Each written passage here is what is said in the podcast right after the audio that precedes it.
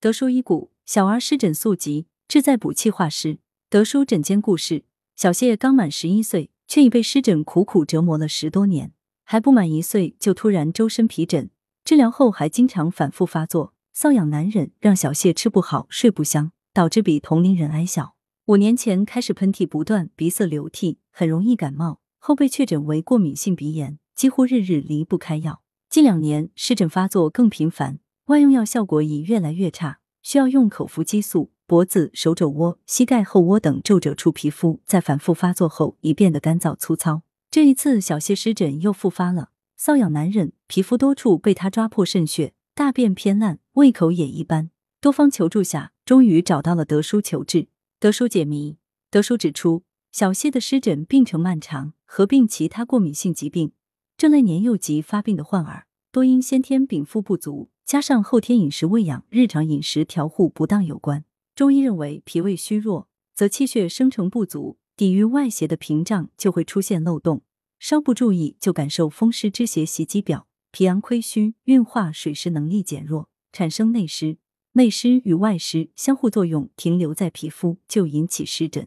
加上外邪反复侵袭，导致肺气受损，就出现了过敏性鼻炎。治疗上，德叔重视对脾胃功能的恢复。以健运脾胃、化湿补肺为原则，辅以中药外洗燥湿止痒。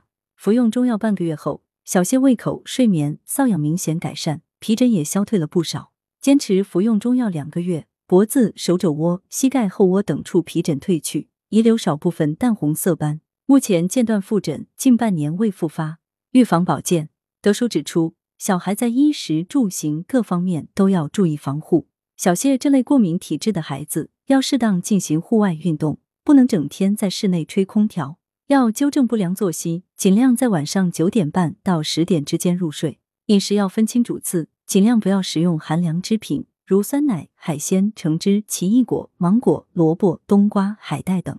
此外，由于湿疹引起皮肤瘙痒时，可使用中药外洗，选用蛇床子二十克、连翘二十克、薄荷十克，将蛇床子、连翘放入锅中。加适量清水煎煮四十分钟，再放入薄荷煮约五分钟，取汁趁热熏洗患处，每次十五至二十分钟，每日一次。德舒养生药膳房健脾止痒粥材料：大米一百五十克，山药、鲜品五十克，薏苡仁三十克，陈皮三克，精盐适量。功效：补气健脾化湿。烹制方法：各物洗净，大米淘洗干净后烧浸泡，陈皮放入锅中。加适量清水煎煮约四十分钟，取汁备用。薏仁放入温水浸泡约一点五小时。山药削皮切块，上述食材与陈皮汁一起放入锅中，加适量清水煮至粥成，放入适量精盐调味即可。此为二至三人量。文阳城晚报全媒体记者林青青，通讯员沈忠。来源：阳城晚报阳城派，责编王墨一。